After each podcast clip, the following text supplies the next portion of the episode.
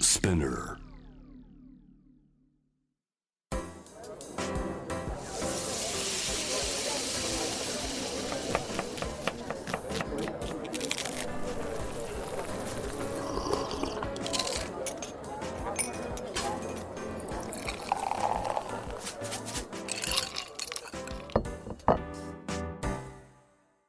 アジナ副音声ボイスオブフード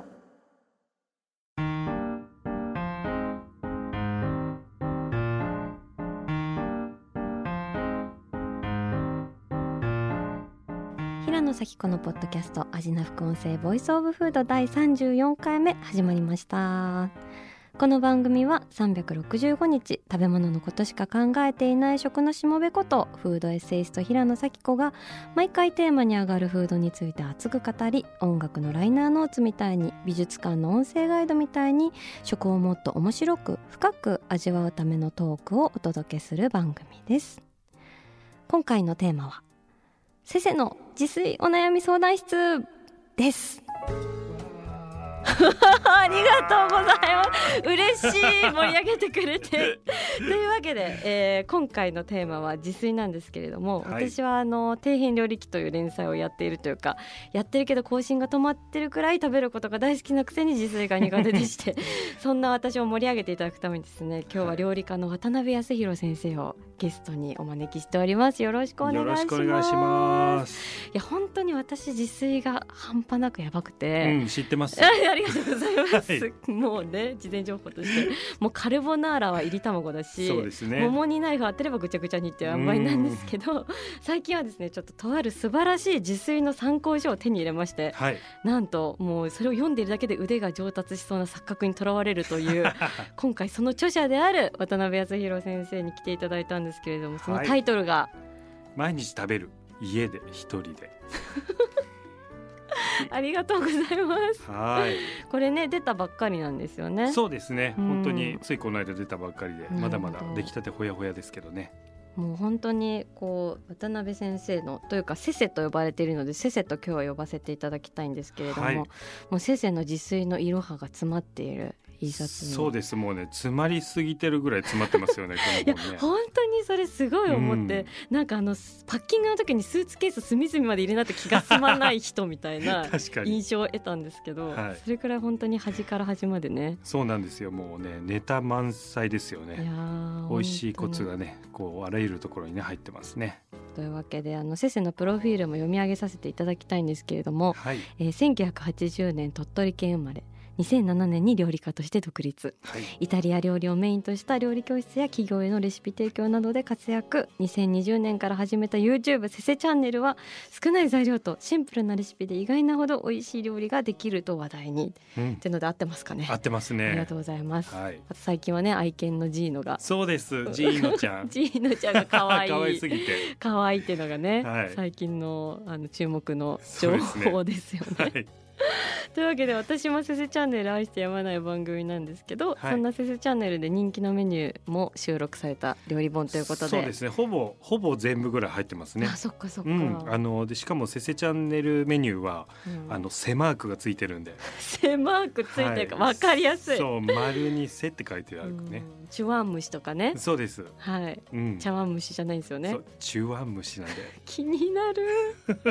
いやちょっとこれ聞いてる人多分買いたくなると思うんですけどはいあはい本当ぜひ皆さんこの参考書片手にこの放送も聞いてもらえたらなそうとですね。より楽しめます思うんでねす。が今日はあの私のいろんな自炊のお悩みについてはい。この本を紐解きつつ答えていただきたいなと思っているんですがか。しこまりました。はあい、まあ、ちょっとお茶でも飲みながら食べながらってことで今は日おやつ用意しました。りがとうございます。はい、えー、浅草亀十さんのどら焼きでございます。もう大好物ですよね。かった。出ましたねもう先生はね、美味しいものしか食べたくないっていう堅そくうななんなです哲よ学があるので、これ大丈夫かな、OK ラインかなっても思うったんです全け然ど。オッケーラインです。しかもあよかのったバターまで用意していただもいて。ちよろんカルピスバター有塩ではい用意させていただきました、くわかってらっしゃいます。もうこれだけで一本取れそうですそよねうなんですよ。うん本当さきにこちゃんは白あん派ですか黒あん派です か私は黒あんを中身を根こそぎ取って食べる派ですね、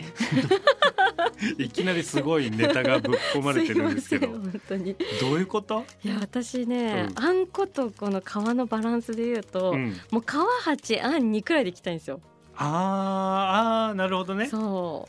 わかりますうううっすらあんこがついた皮を食べたいって感じなんですうよんこのちょっと亀十さんに限っては。はいはいはい、はいあのね福岡に、うん、あの博多ぜんざいっていう,、んうんうん一緒に行きましたっけあそこ中洲ぜんざいあ中洲ぜんざいうんうんうん中洲ぜんざいも、うんあそこって餅が3個のぜんざいなんですよ、うんうんうん、でも私はですね餅を5個にぞ5個までタダで増量できるから そう何そのライフハックそう餅を5個に増量した上で、うんさらにあんこ少なめとお願いするんです天才そういうことですそういうことですよねそういうことなんです。うんわかるわ私ももう絶対 あのトラヤであのお汁粉頼む時もう絶対も、うあの白玉6個にするもん3個じゃなくてそうですよねん、倍にするもんう、わかります、うねん、食べましょうか、 ねいただきましょういただきましょうもう喋ってるとね気がないですいやねーもう私はちょっと解体して食べるのが好きなんで解体すごいねそうあでもこのもふわふわですよやっぱりうね本当に信じられないからフラワーなのうんうーんこのね当日のふわふわこれ本当にねうんその日だけですよね、よくわかってるうん今朝買いに行きましうんうんた、うんはい、で大体ほらどら焼きってうん、 1個だけもらうことってないじゃないですかない、で2個以上、まあ、うんもらって、うん、食べきれない分が翌日以降に持ち越される、うんうんますよねわかる それを、まあ、どう美味しく食べるかですよねどう美味しく食べるんですか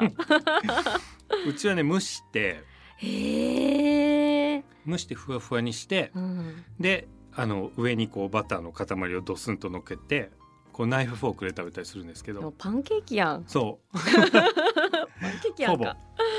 いやーうん私はね、これうんあのどら焼き一回解体して、うん半面うにん、もうバター塗るみたいな感じでうっすらあんこ塗って、うんうんうんそれをまたサンドして食べるっていうのが好 きです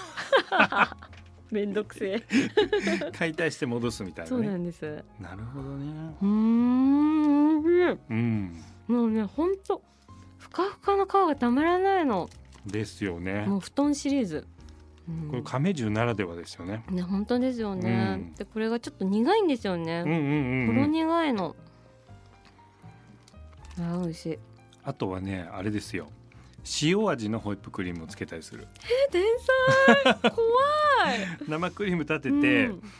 少し塩入れてこう甘くない生を作るんですよ何それそれ誰も教えてくれなかった私人生 。でそれで前にやってそうやって食べたことがあるんですけど、それも美味しいえー、塩ホイップ。そちょっと今私冷たいバターを挟んで食べてます。うーんううそうねーんバター挟むの最高。このバターが硬いということが大事なんですよねなるほどう。うんん。この食感にもねコントラストが出ますよねなるほどね、うん確かにうーんうま唯一無二うまいはやっぱりバター入れた方が絶対美味しい ですねうんバター採用で、うんでも確かにそうですよねなんか今バターどら焼きとかってあるけどへー大体もうなんかスプレッドみたいな感じであそうもなうんです塗ねられちゃってることが多くてこの個体で楽しめるってなかなかないかもしれない。なるほどねバターにつける副詞はうん、たっぷりと乗せるとかあの塗るじゃないんですよねあ動詞ですねわかごるめんなさいそうんううんバターはね塗るものじゃなくてねうん、乗せるものですよね天才、うんまさにその通りそしてかじるものであるというねそうそうそうそう、んうん、それです、完全同意でありうます、ん、いやちょっとマジでもう全然本編に入れないんでそろ そろもう本ね当こにのパツって切られちどゃっらて焼きだけで本当に、 本ね、当にずっと喋っちゃうからいねくらでも食べれちゃうから、あ美味しいあもう一個あったどら焼きのネ タ何何教えて教えて あのね、うんあの半分に切っていちごを挟むんですは あ俺はいちご大福が好きだからそなうで黒あんにはいちごうん白あんには何でしょうシャインマスカットあ、それも美味しそうだなう。んなんバンペイユですね。だっけなんかおしゃれすぎるめっちゃ美味しいです。あパのンペイユかそうそうそうちょそっうと。皮のねそう白皮のほろ高苦い楽まんじゅうわかります？えっと熊本あれそうそうそうそう、ん熊鹿児本。島熊本熊か本にうんうんうんあの本店があるのかな。うんうんで福岡でも買えるんですけど、うんうんな宝楽まんじゅうの黒あんにはうんうんいちごを薄く切ったものをねスライスして挟へむえ甘で酸っ白あんはぜひバンペイユを挟んでやってみてくだ何さそれやってみますい最高ですありがとうございます、は ちょっとじゃあお話が尽きないんですけれどもねはい、あの自炊お悩み相談室うん、早速進めていきましょうかはいというわけでまず一つ目のお悩みです、えー東京都在住の平野咲子さんからお寄せいただきました、はい私は料理をするときにとにかく注意力散漫で例えば醤油だと思って入れたらナンプラーだったりそうめんをシンクにぶちまけたりと散々のあまり自分が嫌いになってしまいますはい料理に向き合う心構えとして大切なことは何でしょうかえー料理に向き合うのに大切なのはですねやっぱりね集中力ですよねこの本の中でもねあのそれはがっつりあの書いてるんですけど集中力ううーんん集中したら醤油をナンプラーと間違えない正解 本当ですよねそうですよねでも最近のあのあのスクイーズできるわかるそう紛らわしい紛らわしいあそれうもう醤ね油とナンプラー触っただけで分からなくなってるもんそう今のな世ののこ中の時代ねそうなんですんそうなんですよでもねナンプラーはねちょっとねパリッパリしてるからねよ くそうなんで知ってるのそうなん でそうなんです醤よ油はもうちょっとねこう柔らかかったりするんそでうすよだねそこの解像度大事ですうねんうんそれもこう指先に集中すると集中か、集中するのはですね、うんもうとにかくねよく見ることなんですよねな、るほどまあ見るに限らず嗅いだりとかね、うんえーいろいろあるんですけどね、うんうんうんだからなんでしょうねどういう状態になってるかをちゃんとこう確かめながら進めていくということですかねあーでもそれすごい声を聞くというかうん私あのせせチャンネルの、うんえーピーマンのうん油虫、油虫はいはい、あれやってる時うに、ん、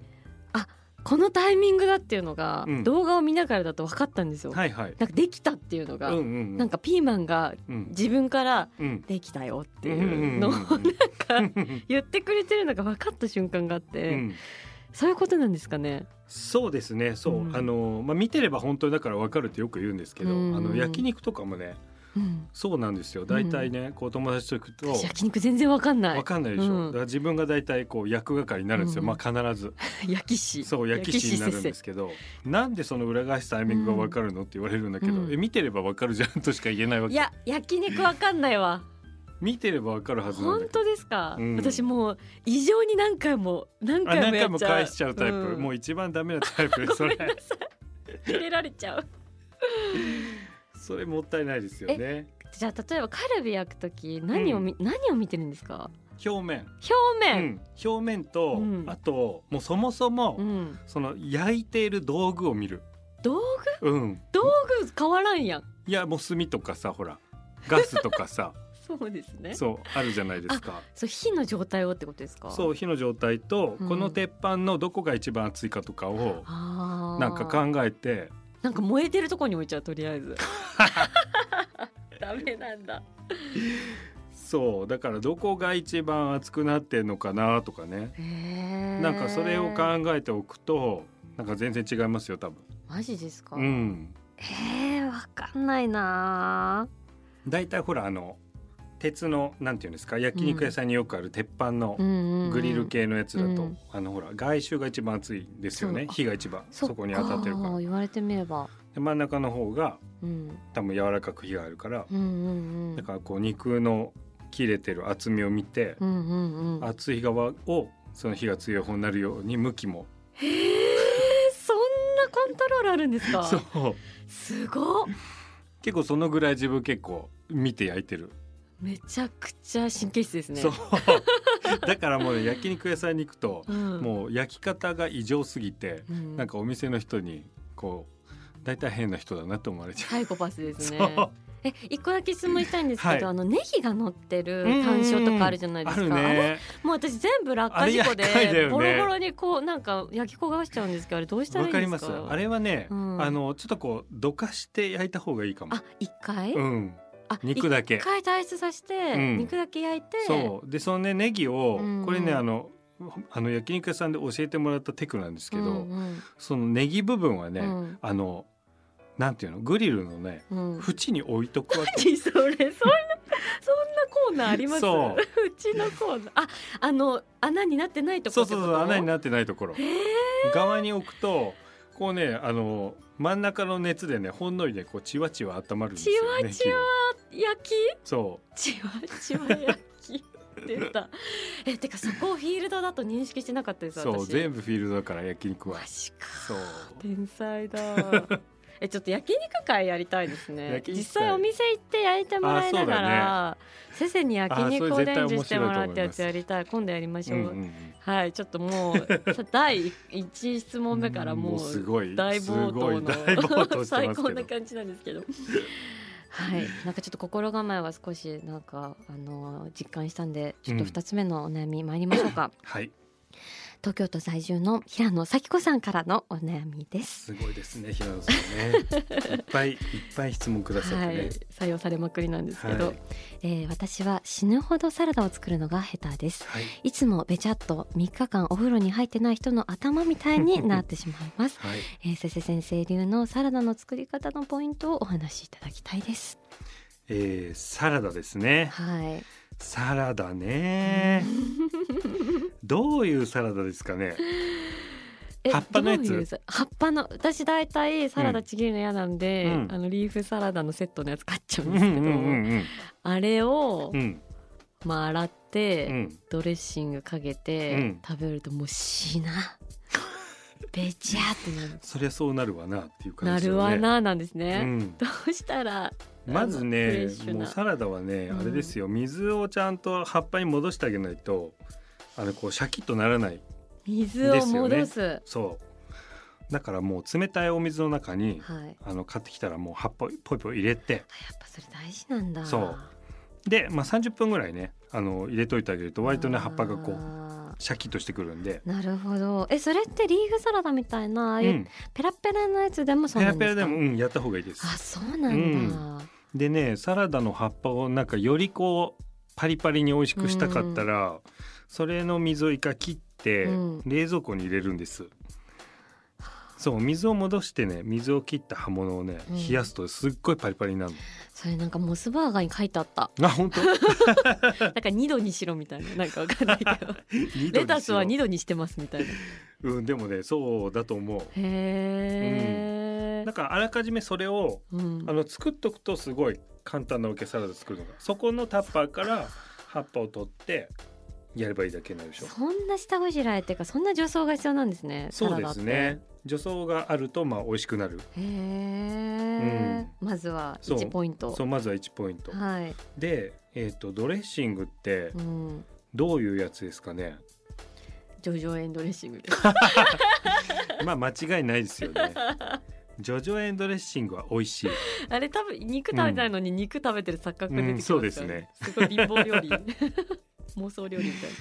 そうですねドレッシングでもいいんですけど、な。うんあのうちはですねこの本にも書いてあるんですけど、もうオリーブオイルと、うんまあ、オリーブオイルじゃなくてもいいんですけど、うん美味しい油と、うんえー酸味になるものうんビネガーとか、うんうんえーレモン汁とか、うんうんうんとあと塩、やっぱりその市販のドレッシングじゃなくて、うんっていうのはなんか理由があるんですか。市販のドレッシングはね、うんあの何食べても同じ味なんですよね均一ってこと。基本的にそうそうそうそあーうめっちゃわかる。そうわでかありますのボトルの状態ではこううまく分離してるんですけど、んちゃんとこう混ぜないと上の方しかかかんないじゃないですかそうですね油そりゃそうだ よね油かけるみたいなやつなんで、うんしっかりこう混ぜてはい。かけるとなんかこう均一な味のものになっちゃうんですよねすべてあー。均一は NG ってことなんですかね。そうですうん。あの均一じゃない美味しさの方がねこう食べてて飽きないんですよ。あーわかる。うん、うん。なんか濃いところとか薄いところとか、うん。なんかここは結構酸っぱいなとかね。うん味の凸凹というかそうそうそうそう、んうんそうですね。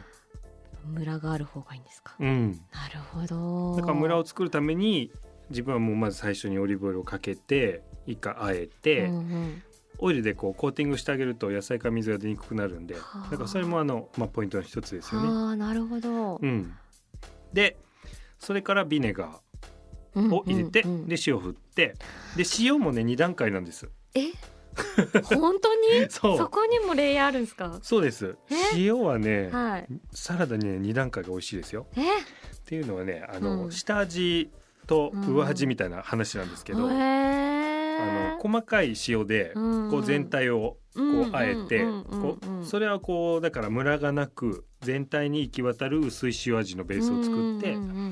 で、えー、とお皿に盛った後にあの結晶塩をねちょちっとこそううやって使い分けるのかそうそうそうそう粒の立ってる塩をかけてあげるとぼんやり塩味がちゃんとついてるところの中で、うんさらに味の起伏が作れるんで。あーアクセントにそうそうそう結晶塩だけだと全然味がないところとかできちゃうから確かにそそううですよねそうそうそうそうなんかいきなり爆撃されたみたいなそう塩 にそう何もないそうなん ですよえー、あめっちゃ勉強になるでも私最近やっとドレッシング自分で作る方が美味しいって気づいてやり始めたんですけど、うんうんめっちゃ乳化させてましたああそうですよね、うんまあ乳化させるのもまああのフレンチドレッシングとかはね、うんそういう作り方のがもう美味しいと思うんですけど、イタリアって、うんあのー面白いことに、うんそのフランスとイタリアのね大きい違いっていうのが、うんうんあのサラダを頼んだ時に多分一番わかると思うんですけど。へフランス料理ってあのクリュディテみたいーに、うんうんうんこう綺麗に割とこうちゃんと処理された野菜が盛り合わさってはいわか出りますてくるイメージですよね。はい、あクリューディで一応説明していただいていいですあかあのなんていうんですか茹でた野菜をんなんかこうそれぞれね、うんあのきちんと、うんあの炊き合わせみたいな感じですよね、うんうんうん日本のうん和食でいうといろんなこう味をちゃんとつけたものとか、うんまあ、茹でたもの生のものをうんこう綺麗に組み合わせて、えー出てくる、まあ、サラダサラダっていうのかななるほどねねあわかりのますそういうものなんですけどあのイタリアでねサラダ頼むとね本当にね、葉っぱしか出てこない からもうもうただありのままのそうただのうん、葉っぱがお皿に乗って出てくるんです。へでーテーブルの上にオリーブオイルとビネガーとあのバルサミコだったり塩とかがこあう置いてあっそうてなんだそうもうねてめえでやれなんですよ老けるそうだからそのね食に対する姿勢の違いみたいなのも面白いんですよね面白いそう、出されたものを食べるかうん、それともあの自分で今日はあの酸味をビネガーにしようかなとかねあのバルサミコでやろうかなみたいなねへーそう鍛えられるわ食べたい方向を自分で決めていくのががこうイタリアのサラダっていう感じじゃあなんか日本みたいに何十種類もドレッシングがスーパーに並んでたりとかしないってことですね多分ね、うんあると思うんだけどちょっと見てないわ、あそうなんだそうドレッシングを買わないからちちょっとわからないんですけど逆にめっちゃ便利みたいになったら面白いですねねありえる なるほどね、うんいやめっちゃ勉強になりましたそうなんですよねすごいなちょっとなんか先生と話してたらなんかいくらでも話が広がるから広がっちゃうはい、 どん面どん広がっちゃう白すぎるんですけどじゃあちょっと3つ目のお悩み参りましょう、はいえーまたまたまたしても東京都在住の平野咲子さんからうのん大変お悩みです、 はい私はブスなスープしか作れ ません具材はぐずぐず濁った絵の具のような雰囲気の料理になってしまいまうすん美味しいスープを作るためのコツがあれば教えていただきたいです美味しいスープですよはねいスープって何が難しいんですかね、なんかね、うんまず固定観念なんですけど、うんなんか出汁を入れなきゃいけないと思ってる、あー、うん、なるほどねなんか出汁か、うんまあブイヨンか、うんうんなんかそういうものを鶏ガラスープか、うんうんうんなんかそういうベースをまず作って、はいはいそこに具材を入れていくんだけど、うんだいたいなんか気づいたらグズグズになってます。煮すぎってことかな そうなのかな煮すぎっていうことでもなくなんか味がグツグツになってるっそてういう野ことかな菜を入れるタイミングとかが全然分かってなくて、はいはいはいはいしかもなんかスープってとりあえうずんなんか入れとけみたいな感じになっちゃうというか、うんなんか見張ってられないというか、はいはいはいはで見張ってられなくてもなんとかなるみたいな気持ちのその怠慢もあって、いまあ確かにねそうなんかグズグズのよくわからんなんかしょよくわうからない生姜と煮えたものが鶏肉とかなんか煮えてるぜみたいななんか感じのスープになっちゃうんですよ。なるほどねえっとね、スープはねもっとねはいシンプルに考えてよくって、 要ははい、水で何かを煮て、うん、塩で味をつけたらもうスープなんですねシンプルそうシンプルなそれがもうスープなんですよ、えでも先生あの、はい私一回そういうレシピで、うんなんかナスの中華スープみたいに作ったんですけど、んそこにそのうん鶏ガラスープ入れんなみたいな、もうナスの味引き出せみたいなやつだったんですけど、結構シビアだねそう本当シビアだったんです けどお湯になっちゃったんですよ。うんナスはねあんまりこう味が出にくい野菜だからね淡白な、ね、あじゃあ間違えちゃったその入門として間違えちゃった私。ああナスだけでやるんだったら、うん、まあナスは茹でるとかよりも蒸しておいとくと、うん、ナスってすごい水が出てくるの分かりますわかります、うん、だからそれをスープにするっていうのは、まあ、絶対美味しいよね。なるほどね、うんナスを茹でるのはちょっとハードル高いですね。えじゃあその食材から煮出したもので塩で整えるだけでいいという。うん。本当に？本当に。え例えばどんなスープを作れば例えば、はい、えっ、ー、とね。あの一番最初の本であの書いてるやつがあるんですけど、じゃがいものスープっていうのがあってじゃがいもを、うん、あこれは咲子ちゃん底辺だからやったことあるかもしれない、はい、茹ですぎてグズグズなったことないですかなりまくりなりまくってますよ ね なりまくり私ねあの茹ですぎてグズグズのじゃがいもすごい好きなんです肯定してくれるのそうありがとうである時、うん、自分もじゃがいもを茹ですぎて、はい、グズグズになっちゃったんだけど、うん、あの芋が溶けてるそのお湯がもったいなくて、うんうん、飲んだらすごい美味しかった芋の味がしてそれ失敗からすぐ発明しちゃうタイプの天才だそうそうそうそうだから要はそういうことで野菜を茹でると野菜の香りがいっぱい出るんですよお湯に、そうねうん、でそこにこううまく塩味をまあ何でもいいんです塩だ塩じゃなくてもいいわけ醤油とかまあナンプラーとか入れると絶対美味しくなっちゃうんだけど、うんうんうん、そういうねあの塩分を加えて、うんうん、あとまあなんだろう風味付けに、うんうん、だからそこにハーブとか入れるわけですよね。そうするともう香りもあるし具も入ってて、うん、味のついたスープができるでも水分塩分具風味そうその4つを抑えればそうですへえだからじゃがいも茹でる時にね、うん、そうあのローリエ入れるんですけどローリエとかセージとか、うん、そうするとねあの香りが出て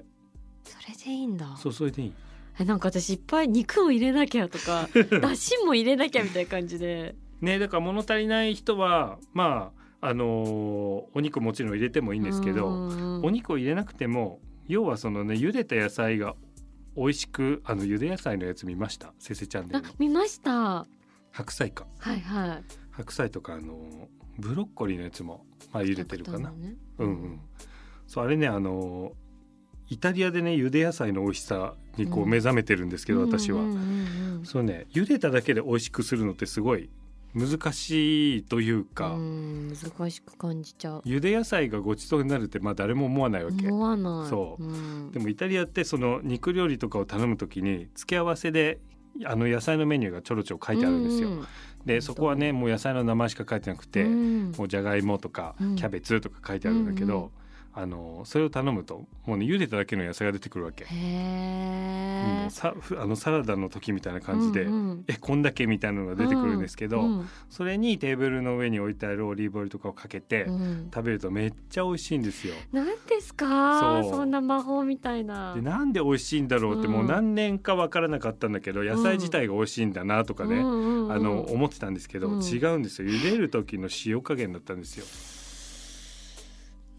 そううん、だから茹でる時の塩加減をバッチリ決めると野菜も美味しくなって茹で汁も美味しくなるんですよえー、それを身につけたいそう、うん、だからそれができるともうだから野菜を茹でれば美味しくなるということだから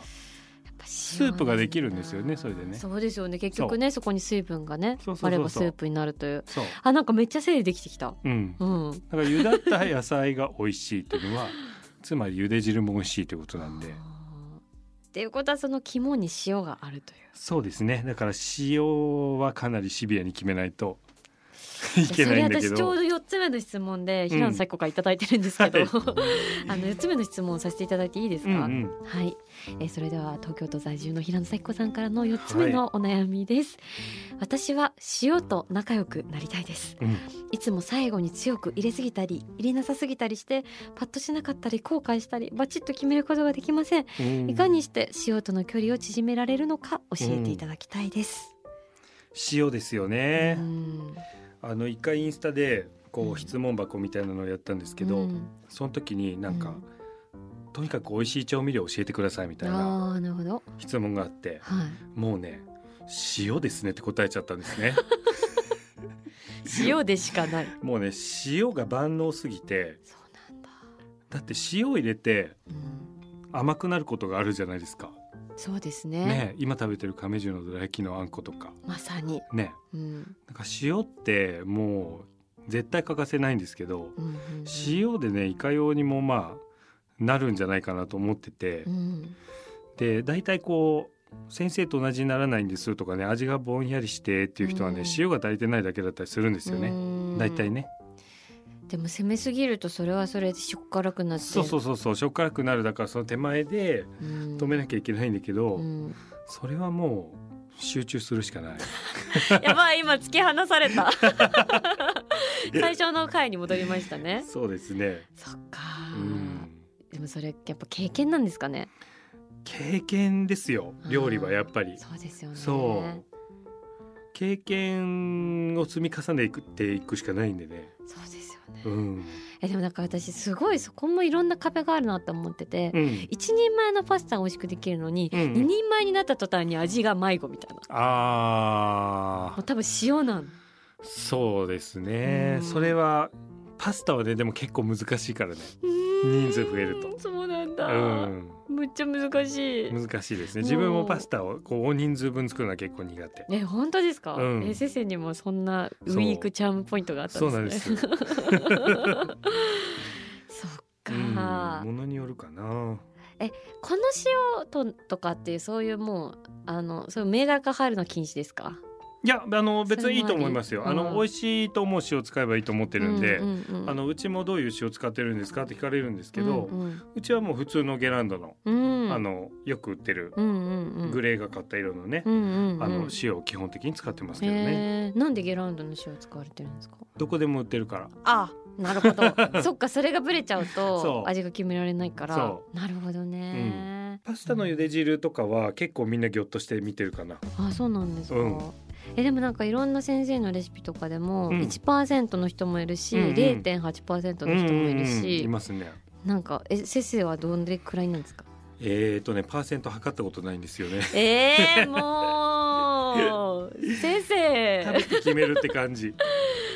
そっか食べて決めるのとあと特にパスタだと、うんそのその後どうするかなんですよねあー確かにねだかうんらソースとどのぐらいなじませるかとかね、うんその後に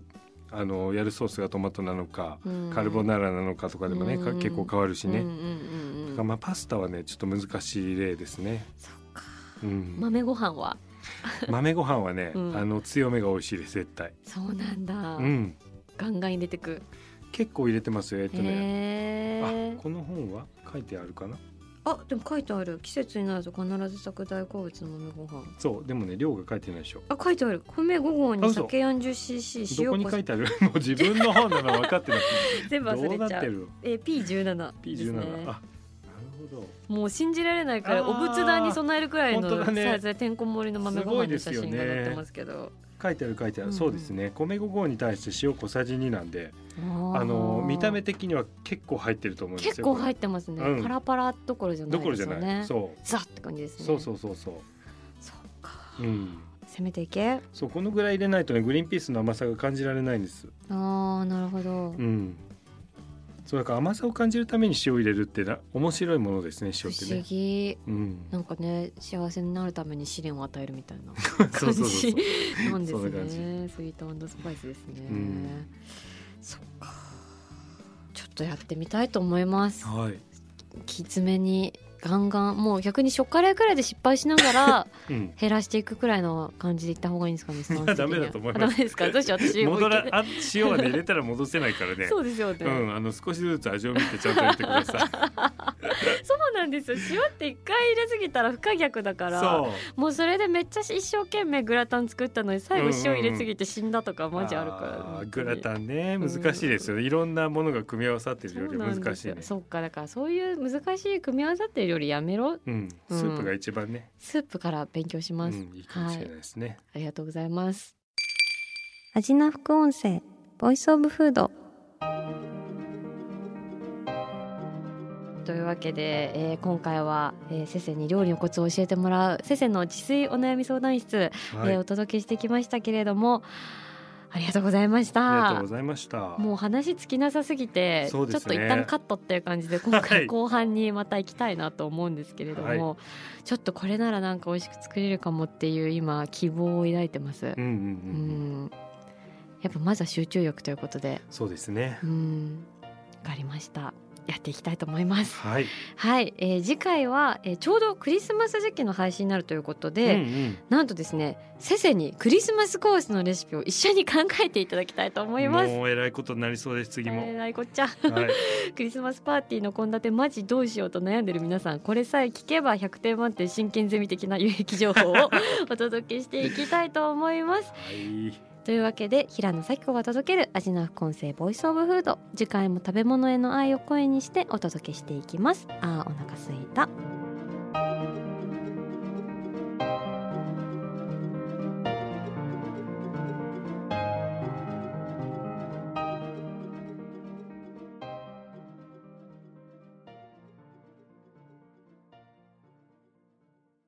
ここでスピナーからのお知らせですスピナーでは企業やブランドの魅力やストーリーをポッドキャストとして制作配信するお手伝いをしておりますポッドキャストを通してお客様とのタッチポイントの創出とエンゲージメントを向上させてみませんかお問い合わせは概要欄の URL かスピナー .com のスピナーブランデッドポッドキャストからお願いします